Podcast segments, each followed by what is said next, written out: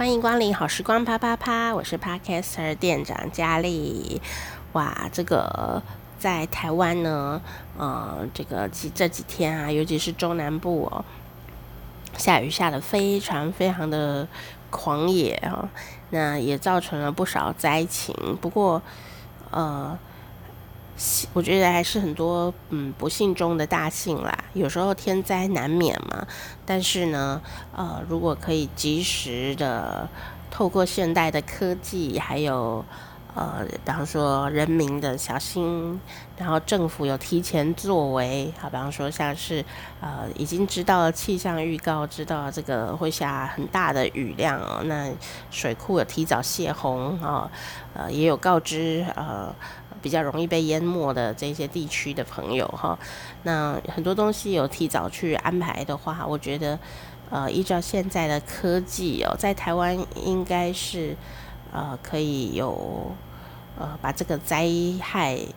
降到比较低。哦，有时候真的没有办法，比方说就是会有土石流，但是或者说这个房子可能就会受到一些的呃。毁损，像有的人那个土石流会冲到家里面去嘛，然后还淹水淹的整个很很多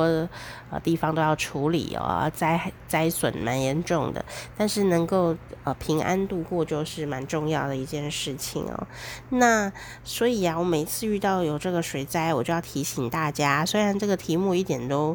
呃没有办法冲高点阅率，但就是我想讲。你如果想听，你就会听到。因为呢，这个水灾的灾后清理家园哦，我们就很容易会接触到污水啦、污泥啦。哦，那这个污泥哈，不是海胆的意思哈，不是污泥哈。你说哇，哪里有海胆可以捞？不是，是脏的泥巴，污泥。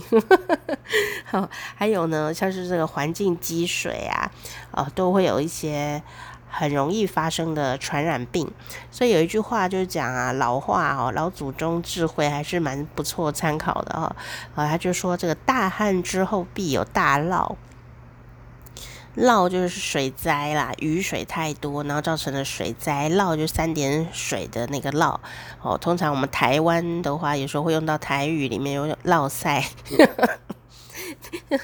你可能想是明明就是。一个国语字叫做“涝”，是三点水旁一个“涝”，跟涝赛有什么关系？涝赛就是拉肚子，好的下痢，好的腹泻，好的意思，就是闽南语啊，台语讲落赛。哎，你不要以为哦，我觉得它是有关系的耶，因为它就是水分太多的赛啊，水分太多就是涝，所以呢。这个，我想这应该跟落赛有关系哈。哎，如果是这样想的话。其实还蛮有水准的一个呃用词哦，就是闽南语里面有很多很有深意的呃文化的用词哦，你不要以为都很怂哦，它只是因为它很有力气哦，跟俗气是没有关系哦。但不管怎样呢，这句老话啊，这个国语是讲说呢，大旱之后必有大涝，其实不见得大旱之后一定有大涝，但是呢，大涝就是水灾之后一定会有大疫。疫就是疫情的疫，好，那其实也不见得，可是它几率是非常高，所以我们为了要避免啊、这一句老祖宗的话发生，我们当然要注意一些事情哦，比方说，呃，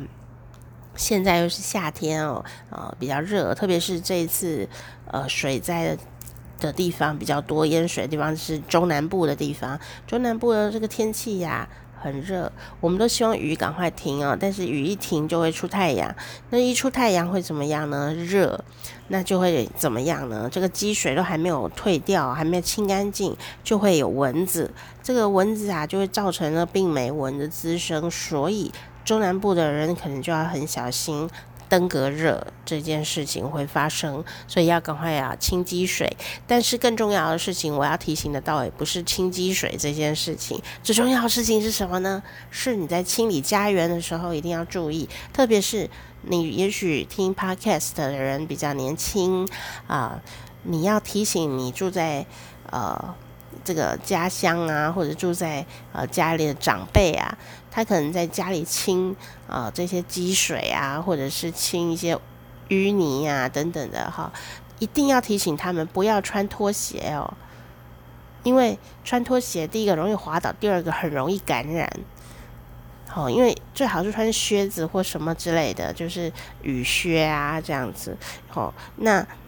就算没得。呃，没得选，有时候这个灾难一来没得选哈，也要特别注意哦，就是不要受伤哦。那这个受伤呢，很容易就造成一些感染啊，好像有的时候就直接就是呃蜂窝性组织炎呐，它可能就会败血病哦，哦，还有一些更可怕的疾病哦。那你不要想说我脚没受伤哦。其实皮肤什么时候裂开的你都不知道，像我这个我就很有经验啊。我之前抵抗力比较差一点的时候啊，那个皮肤明明没事，就自己就肿了一个像